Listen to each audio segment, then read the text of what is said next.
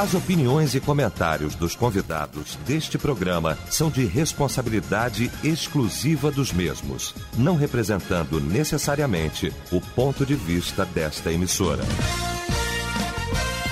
A partir de agora, debate Melodia. Para um planeta de audiência, a partir de agora, o nosso debate. O debate Melodia esta manhã maravilhosa de terça-feira, neste dia 8 de dezembro de 2020. Bom demais ter você aqui com a gente nesta manhã.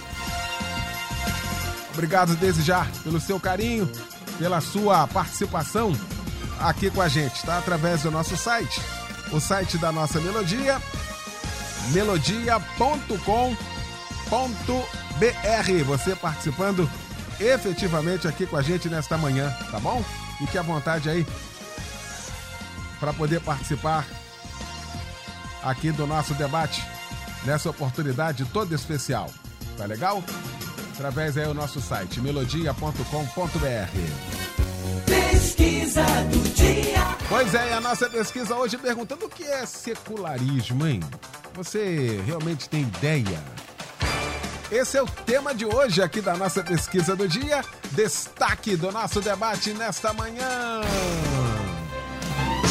Quando a Melodia tem a honra, o prazer de receber para a gente discutir aqui este assunto, o pastor Pedrão, da Comunidade Batista do Rio, na Barra da Tijuca, o pastor Alex Soares, da Assembleia de Deus em Bom Sucesso, congregação Jacarepaguá, e também o pastor Paulo Cozendei, da Igreja Batista em Jardim América, Itaguaí. Nós vamos começar então esse nosso debate orando e o pastor Paulo Cozendei vai estar orando, abrindo esse nosso debate. Vamos orar. Senhor nosso Deus, nós te louvamos, bendizemos, te agradecemos por esta manhã que o Senhor nos concede.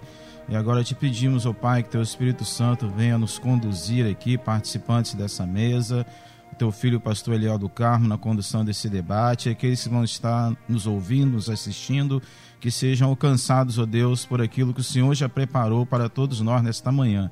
Queremos apenas ser vaso, instrumento nas tuas mãos. É o que nós oramos em nome de Jesus. Amém. Debate Melodia. Pois é, hoje o nosso debate vai tocar neste assunto. Por muitas vezes, este, esta palavra é citada aqui pelos debatedores, né? e muitas vezes o ouvinte fica dizendo: o que é secularismo? Né? Por exemplo, resultado parcial aqui da nossa pesquisa: 53% não tem ideia seja o secularismo, não é? O que é o secularismo? Um sistema ético que não aceita a influência da fé ou da devoção religiosa, pautando somente em fatos ou experiências resultantes da vida presente. Será que de fato isso adentrou a igreja evangélica brasileira? Será que nesses dias as experiências valem muito mais do que a experiência com Deus no sentido da vivência bíblica? Será que a fé, de fato, está realmente se diluindo nesses dias, gente? Bom, vamos para o debate. Bom receber, bom rever, meu querido pastor Pedrão. Bom dia, irmão. Ô, rapaz, que saudade sua, viu? Também, Você cara. faz uma falta lascada, viu? Com todo respeito a todos que aqui o substituíram à altura, né? Mas você tem a unção. Né? Às vezes Deus bota a pessoa certa no lugar certo, né? Um Romário dentro da área para fazer gol, o outro para defender e assim por diante você é aqui. Obrigado, irmão. É importante a gente ver, né? Porque a questão do secularismo, se você pesquisa no Wikipedia, média, ele não atinge o propósito nosso original, é né? Porque ele vai dizer tão somente que há separação entre a instituição governamental e a instituição religiosa. Mas quando você vai pegar o termo, quando ele é usado por pastores ou aqui no, debe no debate, essa questão da, da, da, secularização, aí você já vai e puxa a raiz latina, né? Secularum, né? Então, essa questão que se refere à geração ou era, a este momento. Então, quando nós usamos o termo, ah, é, isso aqui é secular, ou seja, é uma coisa sociológica, antropológica do momento. Uhum. Então é a forma como todo mundo vive, é aquilo quando um jovem chega e fala, você fala assim, cara, mas você não pode fazer isso. Ele diz, todo mundo faz, ele está tendo uma postura e uma palavra secular. Por isso que o apóstolo Paulo, né, quando ele diz em Romanos 12, 2, não tomem a forma deste mundo, né? Então ele usa a palavra aeon no grego, não é a palavra cosmos, que significa o um mundo cósmico, mas a palavra aeon quer dizer esse século, essa era. Então essa secularização. Então nós precisamos ser é sal da terra e luz do mundo. Precisa haver uma diferença entre nós e eles. Acontece que há muito tempo atrás essa diferença ela era notada através da roupa. Então você, quando no domingo via um cara de terno e gravata, você sabia que ele era um bíblia, né? Ele era um crente. E aí muitas pessoas vão entrando assim, dizem assim, não, a secularização está entrando dentro da igreja. Então tem muita gente aqui na Melodia que segue, né, na, pelo Instagram, etc e tal. E eu fiquei 30 dias, né, de, de, de, de descanso, né? A igreja me botou numa caverna aí para dar uma descansada. e aí eu peguei e comprei um brinco de pressão que não fura orelha, um brinco de pressão. Aí botei o brinco e tirei uma foto e falei, aí galera, o que, que vocês acharam? E aí tem gente que falou assim, ó, oh, pastor, eu sei que sou um homem de Deus, mas não sei o quê. Aí e as pessoas usaram, tiveram lá, sei lá, umas cinco, seis pessoas que usaram esse termo. Pô, eu jamais imaginei que um pastor tomasse a forma do mundo, né? Então, vários. Aí eu respondi com todo o amor, dizendo assim: olha, o que eu estava fazendo é uma pesquisa de campo para ver qual seria a reação das pessoas, né? Literalmente, porque eu não furei a orelha, né? Então, Aí eu, essa preocupação. E aí a gente vê que a gente não sabe bem o que é certo e o que é errado. Como é que vai dizer que o brinco é uma questão de secularização? Quer dizer, qual foi a etimologia do brinco? Quando foi usado o brinco? Porque o cara furava a orelha quando um escravo abria a mão de ser livre, ele furava a orelha. E aí, como é que. Então a gente muitas vezes não sabe. E as pessoas se preocupam por demais com a aparência né? Então, a não ser secular é não fazer as coisas que o mundo faz, e isso é perfeito. Não deve nortear a igreja, mas nós devemos nos diferenciar do mundo não é pela vestimenta, mas é pela postura, pela honestidade, pelo linguajar, é por levar sabor à vida das pessoas, por anunciar Jesus Cristo, por ser testemunha. Porque quando você vai em Atos 1,8 e fala de recebereis poder, o dunamis, a dinamite que nós recebemos de Deus, é, não era para gente enfrentar o capeta, expulsar o coisa, fazer coisas maravilhosas, era tão somente para sermos testemunhas de Cristo. E eu sou testemunha de Cristo quando eu não, não, não aceito ser igual a todo mundo. E eu quero dizer para você, ouvinte, nesse primeiro momento, que você não é todo mundo. Jesus morreu por você e você não é todo mundo. Porque todo mundo faz, isso não é uma resposta. Por que, que você fez isso? Não, porque é normal. Isso é secularização. É banalizar a palavra de Deus. Tá aí. Pastor Alex Soares, meu irmão querido, que bom, que alegria revê-lo, que bom tê-lo aqui também nesta manhã. Bom dia. Bom dia, pastor Eliel, que honra poder estar com o senhor nessa manhã. Um beijo a todos, pastor Pedrão, pastor Paulo. É, esse tema, ele vem, eu acho que tratar esse, esse, esse momento, o pastor Pedrão foi, foi sensacional a definição de secularização. Eu me lembro de um texto, Malaquias capítulo 3, versículo 18, que vai dizer assim: E outra vez vereis a diferença entre o justo e o ímpio, entre o que serve a Deus e o que não serve.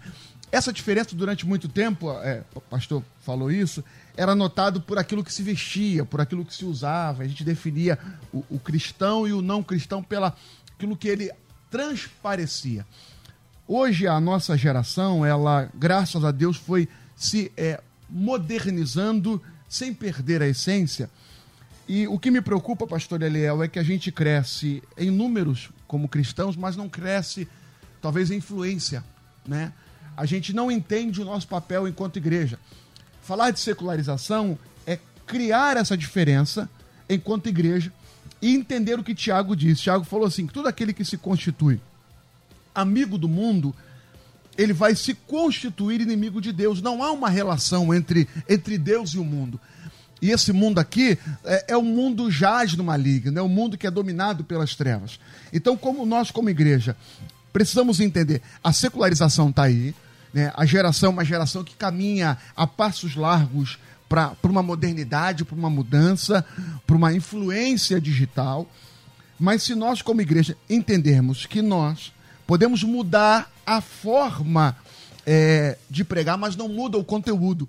Muda a forma de, de, de se comunicar, mas não muda a essência. A gente talvez muda a forma de se relacionar, mas os princípios são os mesmos. E o que me preocupa, na verdade, é que em detrimento da, da, da de se aproximar, de se chegar, de se fazer voz, a gente se iguala. E quando a gente se iguala, a gente já não consegue perceber quem é quem. A gente não consegue perceber aonde está a diferença. Porque aquilo que a gente define como palavra, e a Bíblia é a nossa regra de fé, de prática, ela é negociada, os valores já se foram. Os valores se perderam. Então, eu entendo é, a, a, igreja de hoje não é a igreja da, da, da, época dos meus fundadores, eu sou assembleano, Daniel Berg e Gurnavingre, mas eu entendo que a igreja de hoje, ela seja ela uma igreja evangélica, ela precisa entender que ela vai se constituir inimiga do mundo. Uma igreja que não cria uma, uma inimizade com o mundo é uma igreja que já está dentro é, de uma linguagem que a gente usa hoje, né, numa relação né, que a gente fala dos três poderes, executivo, é, legislativo, judiciário, que eles precisam é, caminhar entre si, se dialogar harmonicamente. Isso não existe em relação à igreja. Não há uma caminhada harmônica entre igreja e mundo, não há. Não há uma caminhada é, de parceria, de amizade. E quando há, e a história vai dizer isso, vira crise, vira problema. Há uma perca de identidade. Então, falar sobre secularização hoje é entender o seguinte: existe um mundo que está aí, mas uma, existe uma igreja que está aqui. E essa igreja precisa fazer a diferença, e não naquilo que fala, mas naquilo que faz. Porque hoje a gente tem uma geração, e eu ouvi essa expressão muito, muito sensacional: a geração que ouve com os olhos. A nossa geração ouve com os olhos. E quando a gente percebe que aquilo que nós estamos vendo não caminha, né, essa ortodoxia e essa ortopraxia, não caminha com aquilo que eu faço, aquilo que falo não caminha com aquilo que faço, a gente já perdeu a essência de ser igreja.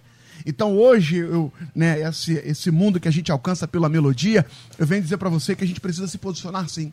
Né? A gente se posicionava antigamente não falar, a gente não falava assembleando com Batista, hoje eu estou aqui do lado do Pedrão. Né? Não se tinha essa, essa conversa né? tão, tão pequena, tão boba. Hoje eu digo o seguinte: a gente precisa sim entrar, a gente precisa sim estar nos ambientes.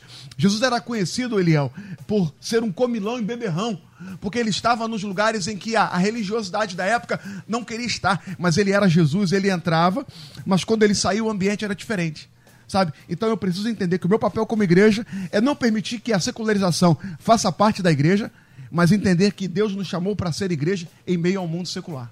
Tá aí. Pastor Paulo Cozendei, bom também tê-lo aqui nesta manhã, meu querido pastor, bom dia. Bom dia, pastor Leão, bom dia aos companheiros aqui à mesa, aqueles que estão em casa. É, é um tema é, radiante e emocionante. Quando eu recebi o tema, né, eu fiquei muito feliz e eu não entendo coincidência, porque é justamente a, a, o tema da minha tese que eu entreguei lá do doutorado essa semana passada. Que né? beleza! A questão da secularização está lá com um orientador de forma de conteúdo. E, e, o ouvinte do outro lado, vou falar algumas coisas daqui que a gente pesquisou, tá? me aprofundei e que vai chocar talvez alguns líderes, alguns pastores e alguns crentes, né, que a gente pode dizer assim. A começar, por exemplo, uma definição de tantas outras que a gente acha de secularismo, eu encontrei uma definição muito interessante que diz o seguinte: secularismo, modo de vida e de pensamento que é seguido sem referência a Deus ou à religião. Então, o que o secularismo trabalha é tirar religião e tirar Deus do contexto de família de sociedade e de igreja. Porque que a gente vai entender? É, por exemplo, a palavra religião significa religare. E não existe cristianismo sem religião, sem norma, sem padrão, sem regra. Você aprende isso onde? Na igreja, no ambiente cristão. Então, quando você tira a religião, tá, do contexto de uma sociedade, de uma família, você está tirando também a religação do que? Do homem a Deus. Porque a palavra religião significa religar. Então, o conceito não é, que a gente vê de, de secularismo é tirar Deus e tirar toda a prática cristã, todas as regras e todos os conceitos bíblicos de uma sociedade. E começou aonde isso, por exemplo? Na Europa. Tá? A Europa começou sendo secularizada. Se a gente for estudar história, né? Também lecionei algum tempo história. A, a base, a Europa hoje é o que é, social, entendeu? Intelectual, tudo lá, a base é cristianismo. Todos nós sabemos isso aqui. Sem o cristianismo, tá? a base do cristianismo na época das guerras que tiveram lá, a Europa tinha ruído, não tinha sobrado nada. Então, o cristianismo que manteve a, a, a questão da União Europeia dentro do conceito de aprendizado, dentro do conceito de comércio, de tecnologia, de conhecimento, toda a base, todo o alicerce europeu vem de quê? Do cristianismo.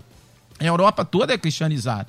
Por exemplo, o berço do cristianismo é onde? Alemanha, Holanda, França, Inglaterra. E hoje você olha para a Europa, para as igrejas europeias, elas estão o quê? Secularizadas. Ninguém quer saber mais nem de religião e nem de igreja, e nem de evangelho, e nem de Bíblia, e pior ainda, nem de Deus.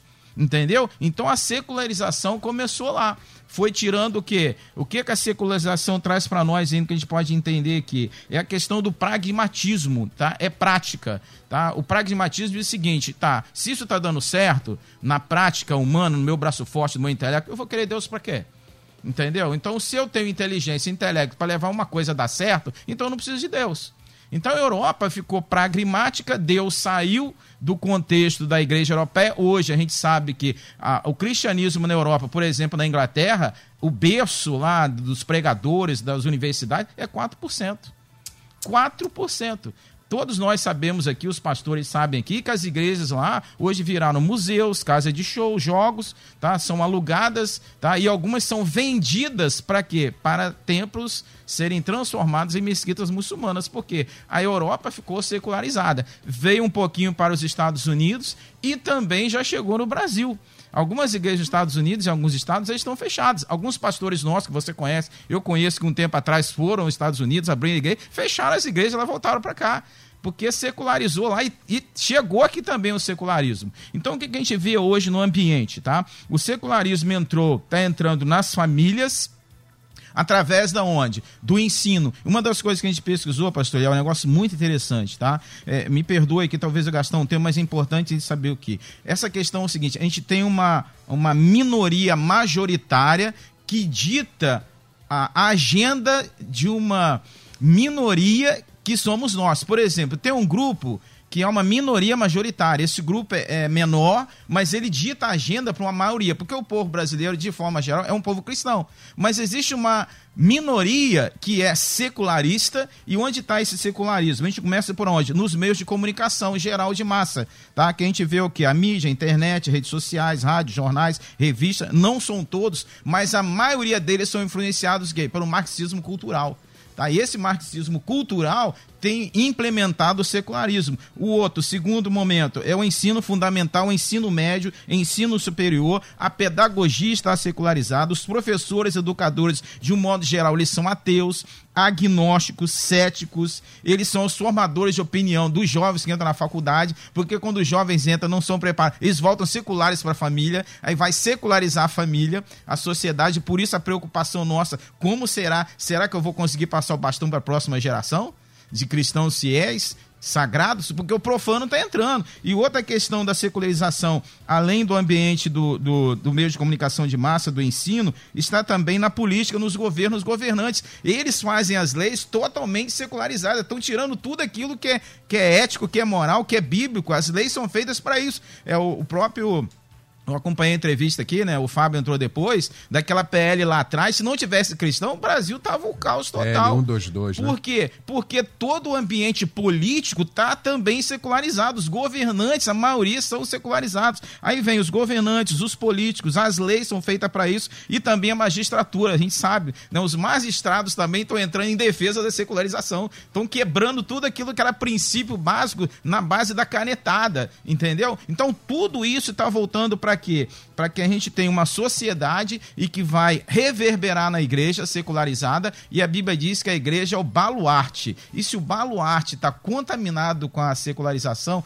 o que, que a igreja vai passar para as pessoas? Pois é, pois não, Pedrão. É, até quando, só pra gente dar aqui, o berço do cristianismo, né, que quando ele cita a Europa, ela foi mais para frente, né? Então o berço do cristianismo foi aquela região toda ali, né, Palestina, Turquia, né, onde a Turquia hoje, que era a Grécia, né, então as sete igrejas do Apocalipse, etc e tal, e aí ela foi caminhando na direção de Roma, que era então a questão predominante, né. Quando Constantino se converte em 313, ele faz a sua base aqui na Turquia, Istambul, Constantinopla, que vem o Império Bizantino.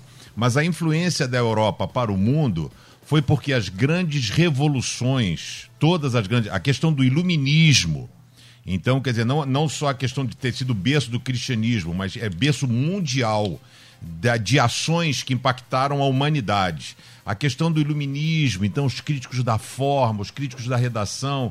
Aí você tem a Revolução Francesa, aonde porque existia a burguesia e os camponeses. Os camponeses invadem e lutam contra a burguesia, e essa luta da Revolução Francesa é o que acontece até o dia de hoje. A esquerda continuou com a mesma coisa, dizer dos menos favorecidos, como se todo mundo fosse camponês. Ninguém tivesse oportunidade de trabalho, todo mundo só vive da agricultura. E também na Inglaterra, a Revolução Industrial, que, que aí gerou essa questão de emprego e essa, essa saída das pessoas do campo para as polis, né? Que são, no caso, as cidades. E aí, na Europa, como ele citou aí, a Alemanha, essa parte da Europa se torna, então, o berço do protestantismo. Né? Então aí ele surge de uma forma mais veemente essa questão da separação. E o grande problema da secularização, eu, eu diria que ela está muito mais no líder do que nas ovelhas, porque os pastores mudaram a forma de pregar. Então não tem uma pregação de confronto, de rendição, ah, de toma tua cruz e segue-me. É, você tem que abrir mão de uma vida de pecado, você não pode fazer negócios ilícitos. Então hoje a pregação de pastores é coach, é- é- usam ferramentas para poder trazer palavras de uhul, vai lá Eliel, é isso aí, campeão, vai dar tudo certo. Esse é o maior problema, porque a secularização tudo vem de cima para baixo. Então, quando a liderança, por isso que os evangélicos não têm um, um DNA que fazem diferença na sociedade, porque eles são compradores de boa fé. Eles foram enganados. Eles, o evangelho é essa coisa superficial, banal, entendeu? Lê um versículo de vez em quando, mas pode dar um pula. Não tem problema sair fora do casamento um minuto, não tem problema você a pegar receber um dinheirinho aqui ou acolá, entendeu? E essa é a grande secularização que acontece nos dias de hoje, que está abalando a- o cristianismo, né? A Europa acabou, Estados Unidos tem as megas igrejas, as igrejas que estão fechando.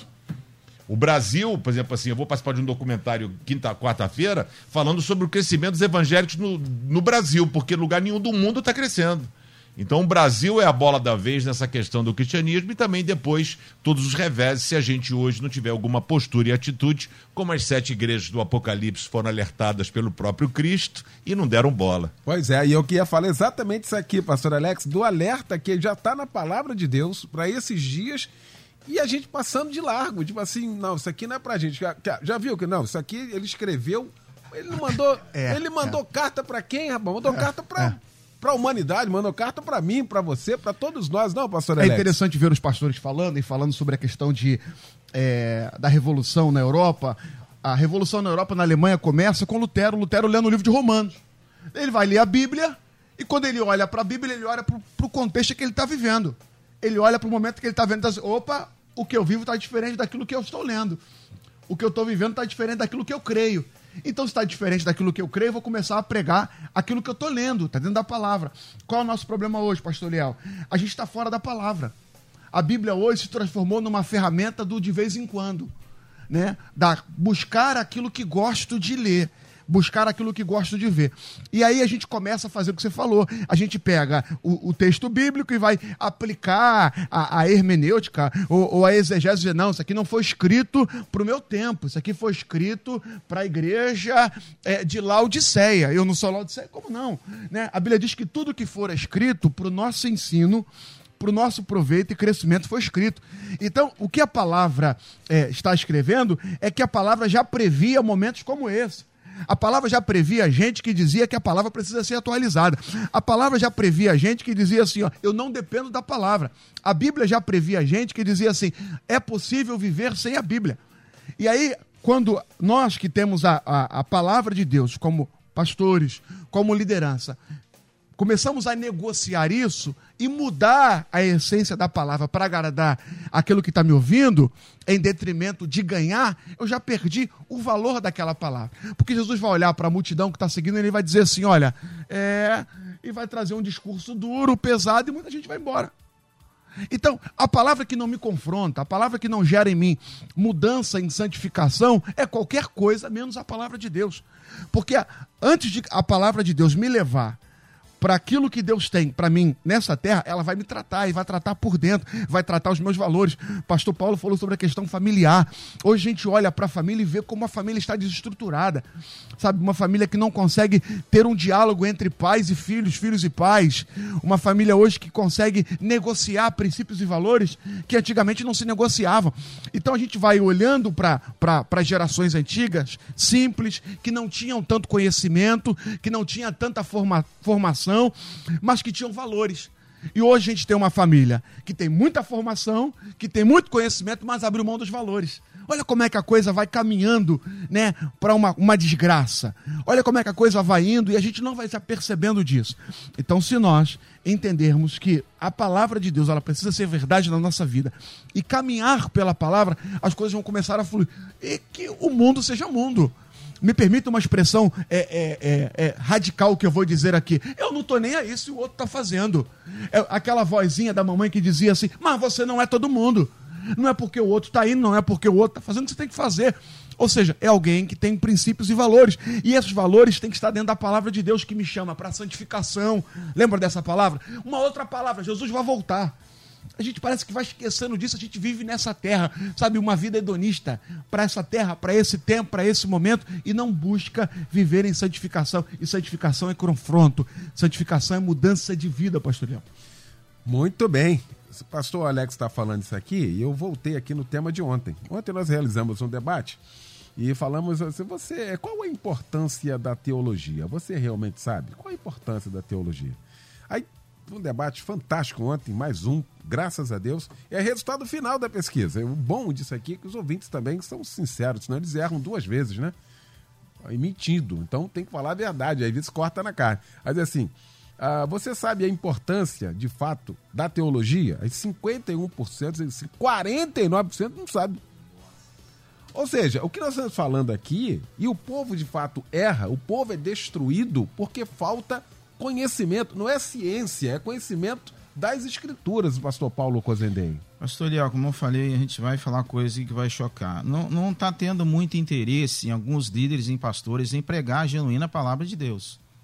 Porque quando você confronta, você vai levar a pessoa a olhar para o adultério, para a fornicação, para a bebida, para o alcoolismo, e ele quer continuar na práticazinha dele lá e quer continuar dentro da igreja.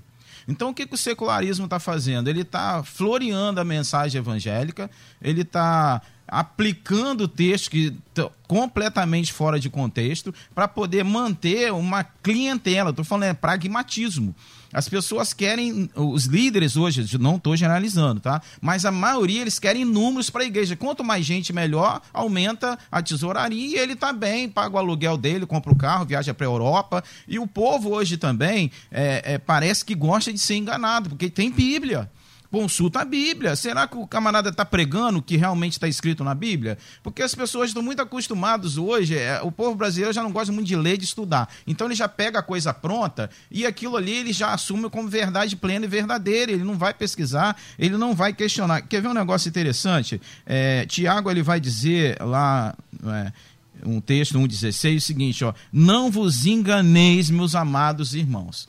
Tá? Ele pelo menos tem 13 coisas que ele coloca ali que ele vai doutrinar a igreja. Quando ele fala não vos enganeis, a gente está dizendo o seguinte: como é que eu mesmo posso me auto-enganar?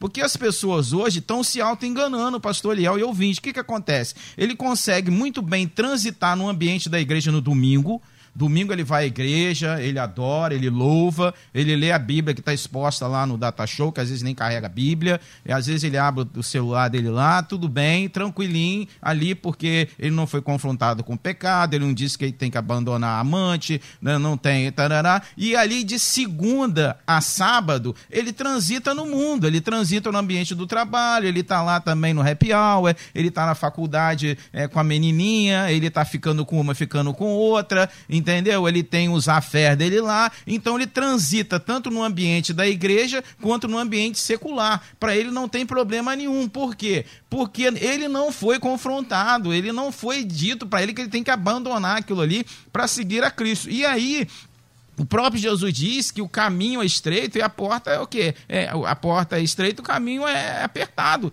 E muitos deles estão abrindo isso e o pessoal não tem problema de consciência tá? Se ele não tem problema de consciência, porque o que dá consciência é a palavra, é a verdade. Se não é pregada a verdade, ele vai transitar no ambiente cristão, no ambiente evangélico. E aí muitas igrejas estão cheias. E aí eu estava observando o negócio seguinte: tem igrejas sérias que pregam a palavra, mas aí as igrejas sérias, muitas que pregam a palavra, o número de membros talvez é 100, 200. Mas aquela mega, estou falando que não são todas, aquela mega igreja que em 5 mil, 2 mil, aí a, pessoa quando vai, olha assim, vou dizer uma coisa aqui, tá? Não é geral muita gente está trocando a ética, a palavra, por estética. O que, que é estética? Ele vai olhar, aquele templo ali é lindo, tem muita gente, eu não vou naquela igreja pequena, não, porque não, devo não tá dando. Se aqui tá, é maior, porque está dando certo. Então eu vou pela estética. Eu não vou pela ética. Então ele abandona a ética, vai pela estética, e lá na estética ele se sente um ambiente legal, confortável, todo mundo. Tarará, só que Bíblia, palavra, não é pregada confronto.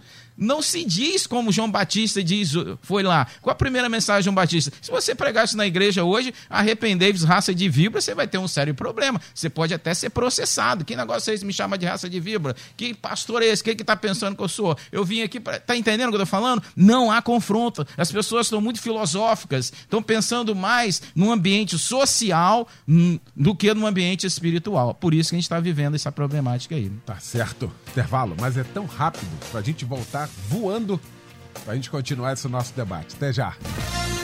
Estamos apresentando Debate Melodia.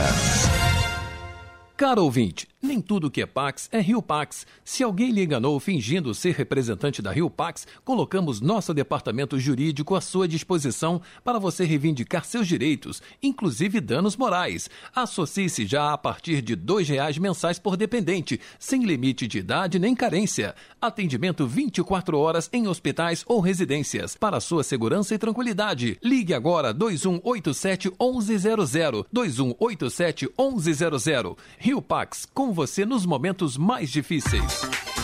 Daqui a pouco, Tarde Maior. Melodia, a voz que fala coração. Voltamos a apresentar Debate Melodia. Meu rapidinho, de volta com a segunda parte já do nosso debate nesta manhã, discutindo o tema o que é secularismo. Pois é, um primeiro tempo assim fantástico, a primeira parte maravilhosa. Estamos discutindo aqui este assunto com o pastor Paulo Cozendei, com o pastor Alex Soares e também com o pastor Pedrão. E você também, claro, participando efetivamente aqui com a gente. Aliás, uh, pastor Pedrão, ah, falei aqui de advertência da Bíblia o tempo inteiro. Se a gente pegar as cartas de Paulo, ah, e algumas, em algumas cartas ele vai advertir, sabe? Vai chegar, vai descer o sarrafo nesse negócio. E às vezes a gente passa esse, não, mas isso aqui ele falou para Éfeso. Isso aqui ele falou aos Gálatas. Isso aqui, ué, e pra mim nada, né? É, pra não. mim nada. Pra mim, Isso. pra mim eu dei- ele deixou um negocinho maneiro. Ou seja, a Bíblia, ela é completa. A Bíblia, ela é a inerrante palavra de Deus. A Bíblia, ela é viva. Eu acho que isso é importante a gente falar sobre todos os aspectos desse debate, não, pastor Pedrão? Sim, porque. é, Só vou mandar um beijo pra Marisa e a Glaucia, que elas estão ligadas agora. Beijo, Marisa. É, aí reclama, briga comigo. Mas ah, o que acontece é que as pessoas pegam, por não conhecer as escrituras, aí mandam uma batatada como essa, né? Então, Paulo escreveu das suas 13 cartas, existiram as cartas que foram pessoais, ou seja, teve carta que ele tratou de problemas específicos de igreja, como as igrejas da Galácia, né, que era uma confederação da sua fruto da primeira viagem missionária. Ele então vai tratar sobre como que eles abandonaram. Porque um judeu se converteu ao cristianismo, largou, não vai mais à sinagoga, não vai no sábado. Aí Paulo chega e fala: Mas vem cá, como é que vocês mudam tão rápido? Eu tive aí, ensinei vocês a, a verdade e vocês mudam, to, tolos e tal, né? Então a igreja de Gálatas, a igreja de Tessalônica, que foi a primeira, basicamente a primeira carta que Paulo escreve. Então a igreja de Éfeso, então porque tinha o templo da deusa Diana, uma coisa muito mais particular. A carta aos romanos, Paulo não esteve lá, então ele teve liberdade de expor toda a sua teologia, todo o seu pensamento teológico. E o que nós temos que fazer como teólogos é pegar, é a mesma coisa, porque se não vale as cartas de Paulo que ele escreveu foi para Gálatas, a palavra de Jesus também não vale, porque ele escreveu para aquele pessoal daquele momento. tava ali. Então não tem mais o Império Romano, não tem mais o fariseu, não tem o Perfeito. publicano. Então rasga também aquilo que Jesus falou, porque ele falou para aquela época. Então isso é um argumento, quero dizer para você, diabólico é diabólico e de quem não conhece as escrituras. Porque qual é o papel do teólogo? O papel do teólogo é entrar na máquina do tempo. Porque os problemas, você fala assim, pastor, nós estamos vivendo uma promiscuidade hoje em dia, tá uma banalização do sexo. Aí pergunta assim: tá pior do que Sodoma e Gomorra? Tá pior do que na época do dilúvio? Tá pior do que na época de Corinto, onde tinha eh, relação sexual pai e filho dentro da igreja? Quer dizer, então, a, a, gente às vezes utiliza argumentos que não são reais. O mundo sempre foi cruel, o mundo nunca foi bonzinho e sempre teve essa questão que nós enfrentamos hoje. Aí, cada, cada momento, porque imagina quando o cara inventou a roda, foi mais do que a internet. Quando houve a Revolução Francesa, nossa, foi um, um troço na cabeça das pessoas. E a questão, por exemplo, hoje, você tem a comunicação que todo mundo era contra. Ah, internet, não sei o quê, porque a internet está terminando o casamento. Pá. E se as igrejas não tivessem a internet? Como é que rolava? Como é que ia acontecer os cultos? Como é que ia conseguir sobreviver? Imagina, assim, corta a internet, não pode reunir, corta a internet. E aí fazer o quê? Vamos, vamos morar, né? Vamos fazer o quê? Não tem o que fazer, você vai passar uma instrução e ponto. Então as pessoas pegam, e é uma, uma, uma falha enorme, porque a palavra que é viva e eficaz, e ela, Hebreus ela entra e divide a verdade da mentira. Então a palavra de Deus é de Gênesis a Apocalipse. Porque tem uns caras também que falam, não, é só Jesus, só Jesus. Mas ah, Jesus é Jesus porque tem o antigo. Se não tem o antigo, ele não é ninguém. Então, assim, são as pessoas que é fantasia, eu fico preocupadíssimo que tem uma geração de pastores que são youtuber e os caras falam as maiores baboseiras. Pastor Paulo Cozendei. O cara chega e fala: você precisa ter o sêmen de Deus. Aí você para e diz assim, cara, esse cara merecia pau de arara. O que, que é o sêmen de Deus, esperma? Ele quer dizer vida. Olha, mas assim, tipo, é melhor ficar quieto, mas você é um cara que tem 400 mil seguidores, pastor. 400 mil seguidores, Eliel. Então, assim, é surreal. Isso, é surreal as coisas que acontecem. O Ed René, meu amigo, meu amigo, nem falei com ele porque já tomou tanta paulada, né? Ou seja, que de repente ele tá ali numa coisa, porque ele, ele é uma pessoa pública. Então, quando ele prega lá, muitas pessoas assistem o culto dele. Então, ele não tá dando uma palavra para a igreja dele, que o conhece e sabe o que ele fala. Mas quando ele chega e fala que a Bíblia é insuficiente, porque a teologia foi o seguinte: quando Eliel falou, eu sou da linha do Eliel. A época do meu pai, a Bíblia era inerrante. Aí os caras ficam, não, porque a parábola da figueira, ela vem quando Jesus está indo para coisa, outro fala, o outro evangelho fala quando ele está voltando. Então tem algumas falhas. Aí o teólogo mais rebuscado diz assim: a Bíblia ela é suficiente.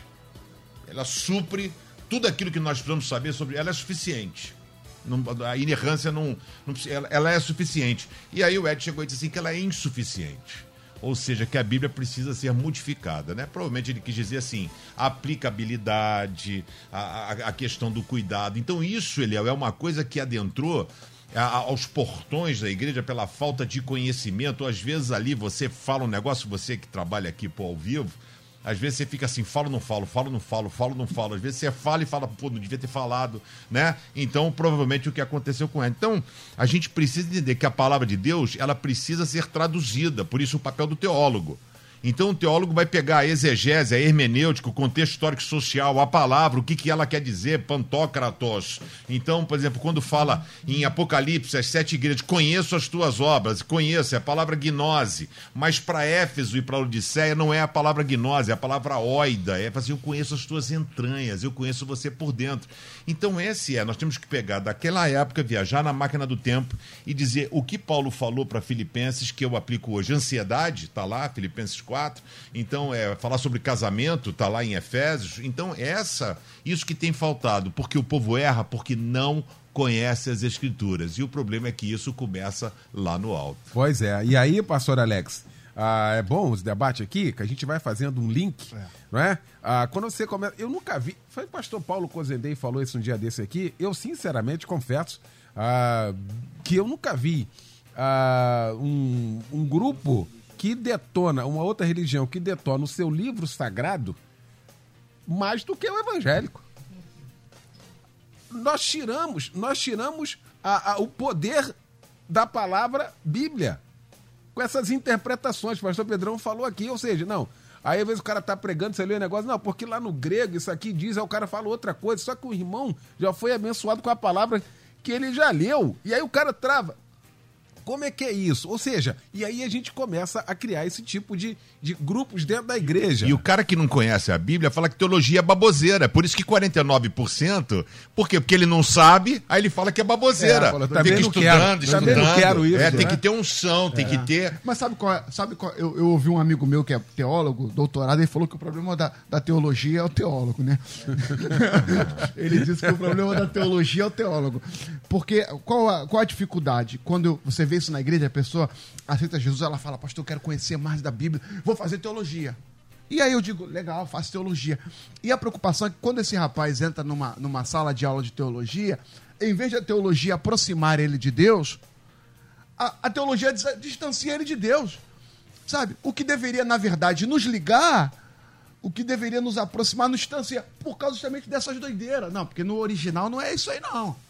No original não está escrito assim. É legal porque o teólogo vai dizer aquilo que eu não sei, vai mostrar o caminho que eu não conheço. É importante a teologia na igreja? É. Só que o que me afasta da, do Deus da teologia, na verdade, não pode ser teologia.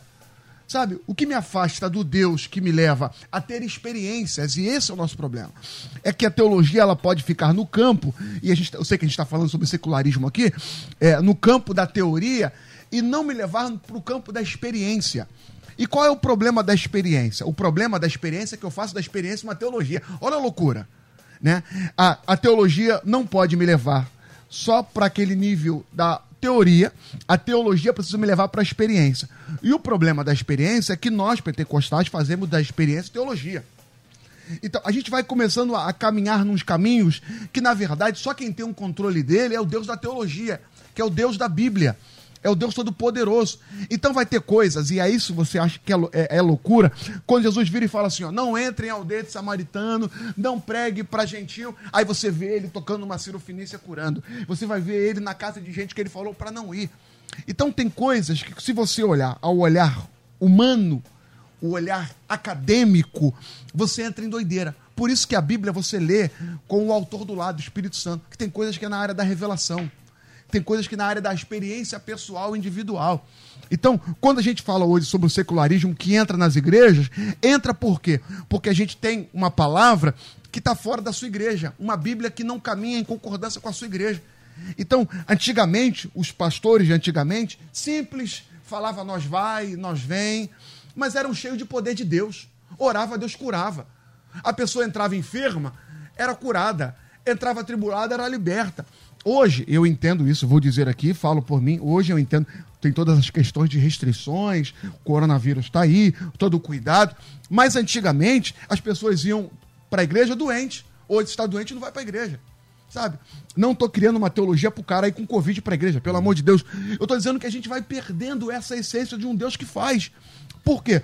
Porque a gente está muito bom na teoria. E na teoria, qual o problema da teoria? É que na teoria dá para questionar, na teoria dá para discutir, na teoria dá para debater.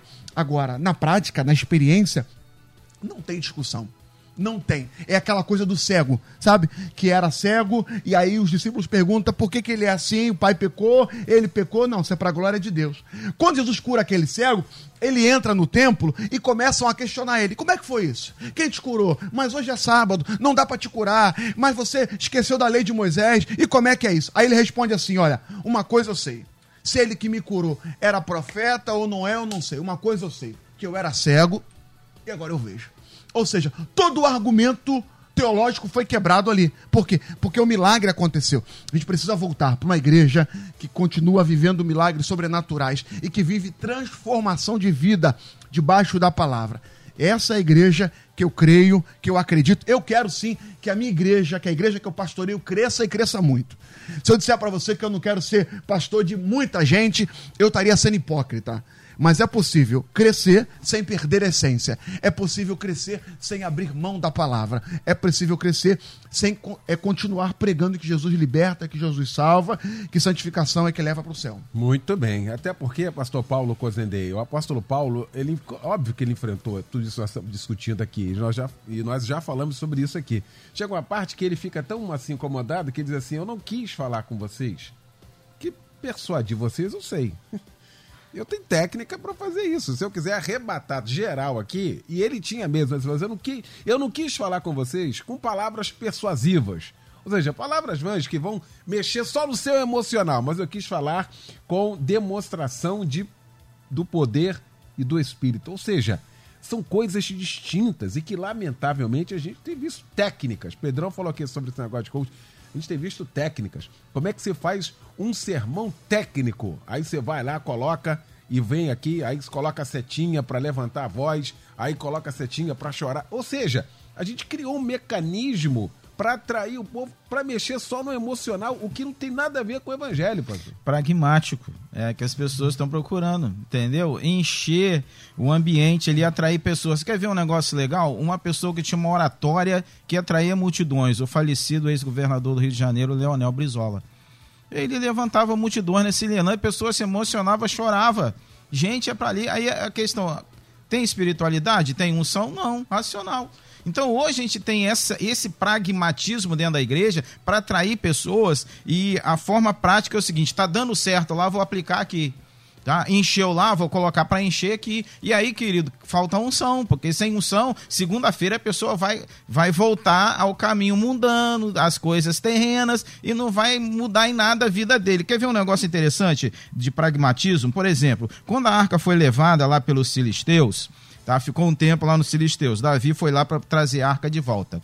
Tá? A lei dizia o seguinte, livro de Êxodo, qual era a forma de conduzir a arca? Eram os levitas com o varão que pegava a arca. Qual foi a forma prática? Né? O, o Davi foi usar o pragmatismo. Não, se eles levaram no carro de boi, então o carro de boi é prático, vou botar no carro de boi de volta. Só que Deus havia falado, então, ele é ímpio, ele não sabe da lei, ele não conhece a palavra, então ele levou no carro de boi. Agora, você que conhece tem que pegar os levitas, o varão, para conduzir a arca de volta. Não, ele usou pragmatismo. Pegou a arca e botou no carro de boi. O que aconteceu? O, saiu a roda lá, gerou morte. O Zá foi tentar segurar a arca, morreu. Então, quando se usa pragmatismo fora, entendeu, do contexto bíblico, teológico, espiritual, vai gerar morte. E as igrejas hoje, pastor Liel, eu quero terminar aqui essa última fala dizendo o seguinte: o que que hoje tem acontecido no secularismo dentro das igrejas? Não de forma generalizada por exemplo, o índice de divórcio hoje na maioria das igrejas evangélicas está quase no mesmo nível entre os ímpios, entre o secularismo. Entendeu? O índice hoje de fornicação dentro do ambiente de muitas igrejas evangélicas. Muitos jovens vão para a igreja, depois do culto leva a namoradinha para o motel. Tá, é, é, é, tá diferente do mundo? Não, tá semelhante do mundo. O índice de jovem hoje bebendo, bebendo às vezes quase que a ponto de ficar alcoolizado, acontece dentro do ambiente evangélico. O ambiente evangélico tem balada gospel, tem é, rave gospel, tem funk gospel. Aí é o que? É secularismo. É diferente do mundo? Não, é semelhante ao mundo. Por que, que eu estou falando isso aqui? Ah, esse pastor é muito radical, não sei o quê, é, tem que atrair jovens, não sei o quê. Meu amigo, eu me converti com 21 anos. Meu pai foi presidente de clube social há muitos anos, então eu sei o que eu estou falando. Quando eu vejo isso num ambiente, em algum lugar, eu falei, mudou nada, não está diferente nada. Só porque as pessoas estão aqui. Aí quer ver outra coisa em relação ao secularismo cristão, que eu não faço mais, para não ser conivente? Por exemplo, você vai fazer um casamento. Tá, um casamento lindo no templo, música sacra, louvor, você prega sobre a união do casal, aquela coisa toda, invoca as bênçãos de Deus. Acabou o casamento, o pessoal vai para um salão de festa. Os mesmos crentes que estão ali no casamento vão para o salão de festa. Tá? No salão de festa, parece que a partir de meia-noite, não sei o que, acho que a carruagem vira abóbora ou vice-versa. E o que, que acontece? O pessoal começa a beber, porque tem bebida alcoólica, tem cerveja, tem uísque, entendeu? Tem vinho. Aí, de a pouco, já já entra uma pista de dança, começa a luz, e aqueles mesmos crentes, duas horas da manhã, olha só, eu estou falando de um fato verídico, e esses mesmos crentes, duas horas da manhã, vão voltar para casa. Voltando para casa, eles encontram com uma blitz da lei seca. Entendeu? Blitz da lei seca. Aí o camarada olha a Bíblia no carro, adesivo da igreja. Opa, pessoal crente, né? né? Aí, assim, aí vai lá, prova aqui do bafômetro. índice, o negócio tá lá em cima. Falou, ué, irmão, o que aconteceu? Você tá vindo uma balada? Não, tô vindo um casamento de crente. Eu falei, que loucura é essa? Tá entendendo? Secularismo. Aí alguém pode dizer, ah, pastor, bebida não é pecado. Eu sei que bebida não é pecado, querido, mas a Bíblia diz que escândalo é pecado. Entendeu? Por quê? Porque quando você foi pego na lei seca, entendeu? Aquele princípio que você estava alcoolizado, você causou o quê? Um escândalo. E a Bíblia diz o seguinte: ai daqueles por quem vier o escândalo. Então a gente tem que ter equilíbrio nas coisas. Então são muitas coisas que estão no ambiente evangélico que são seculares, que muitos estão achando que não tem problema nenhum. E esse não tem problema nenhum. Eu termino dizendo o seguinte: até quando você vai ficar nesse ambiente? Porque é o seguinte, não existe, Eliel, eu termino minha fala dizendo o seguinte, não existe evangelho sem renúncia. Se eu não consigo renunciar, por exemplo, a alguma coisa que vai gerar escândalo, mesmo que a Bíblia não diga que seja pecado, mas vai escandalizar o meu irmão, na verdade eu preciso rever os meus conceitos de cristão. Porque o que o mundo espera de mim, o ímpio espera de mim, por que, que eu termino dizendo o seguinte? Quando eu estava no mundo, quando, quando eu, eu me converti com 21 anos, eu bebi, tá, eu fui fá, eu me cansei disso. Então eu fui procurar um lugar onde eu não pudesse ter isso. Então, se eu saio do mundo, eu não quero ir para uma igreja secularizada em que eu vou ver tudo aquilo que eu via no mundo. Então, o que, que eu vou fazer? Eu vou voltar para o mundo.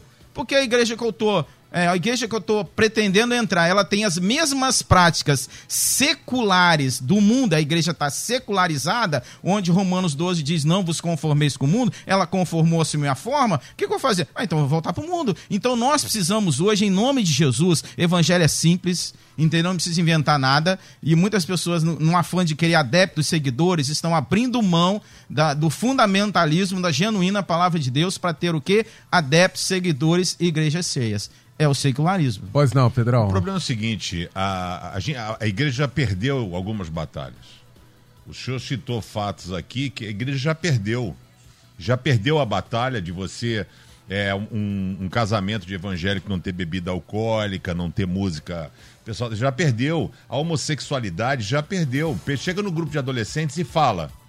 Fala no grupo de adolescentes dizendo assim: não, é macho e fêmea, não tem. Ele vai, já foi catequizado e vai dizer assim: mas qual o problema? A pessoa não quer ser assim. Mas a... acabou. Então, por exemplo, assim, existem guerras que a igreja, que é um problema da igreja evangélica, a igreja evangélica não tem uma voz que fale. Então são vozes que clamam no deserto. E aí a gente perde. Então, são batalhas que o senhor está falando que a igreja já perdeu. Ela já perdeu. Não tem, você não consegue reverter mais essa geração inteira de adolescentes, de jovens, se você fala, torce nariz, levanta, manda e-mail, manda WhatsApp, porque rede social, pastor, senhor tá por fora. Isso é um absurdo, cadê a graça? E a mulher pega em flagrante adultério. Agora o senhor fala do homossexual. Então, é uma situação extremamente complexa. Então, você conseguir pegar essa pessoa, que eu, eu, eu, falo assim: meu papel como pastor é segurar na sua mão, pegar a mão de Deus, já segura na mão dele e vai. Porque eu tô aqui hoje, amanhã posso não estar. E é ele quem vai ajudar você nos momentos inusitados da vida. Pedrão, muitos pastores não estão fazendo isso. Eles estão trilhando na mesma seara porque eles, eles, eles estão querendo ser o quê? Politicamente corretos. Ah, eu não quero me dispor com aquele grupo ali, eu não quero me. Então, o politicamente correto é secularização. Eu tenho que assumir a minha postura. Na verdade, Entendeu? pastor, é alivia o discurso, entendeu? Você, você fala, mas não fala. Aham. Sabe como é que é? Você, você alivia o discurso. Mas sabe, pastor, pastor Pedrão, eu acredito que Deus é poderoso e eu, e eu, e eu creio nisso para reverter essa situação, para mudar essa situação. Eu creio num Deus que, que continua ainda vencendo, sabe?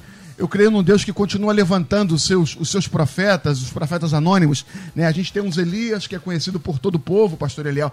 Mas a gente também aí tem os profetas que o Senhor vai escondendo e vai levantando para continuar. Por quê, pastor? Porque se a gente desistir, essa voz a gente vai fazer igual Elias, vai ficar na caverna. Vai cavar na caverna. E falar, deixa o mundo Não, então. eu acho, eu acho o seguinte, então eu a acho gente que tem que fazer. existem os profetas, sempre vão existir os seis mil que não se renderam. Mas Jesus disse que no final do tempo o amor de muitos esfriaria. esfriar. Então a gente nota exatamente é isso. Nota isso acontecendo. Por exemplo, assim, eu quando prego e olho as pessoas sentadas afastadas de máscara, mano, eu tô num filme. Isso é surreal. Loucura. É apocalíptico. O ano de 2020 nós não vivemos.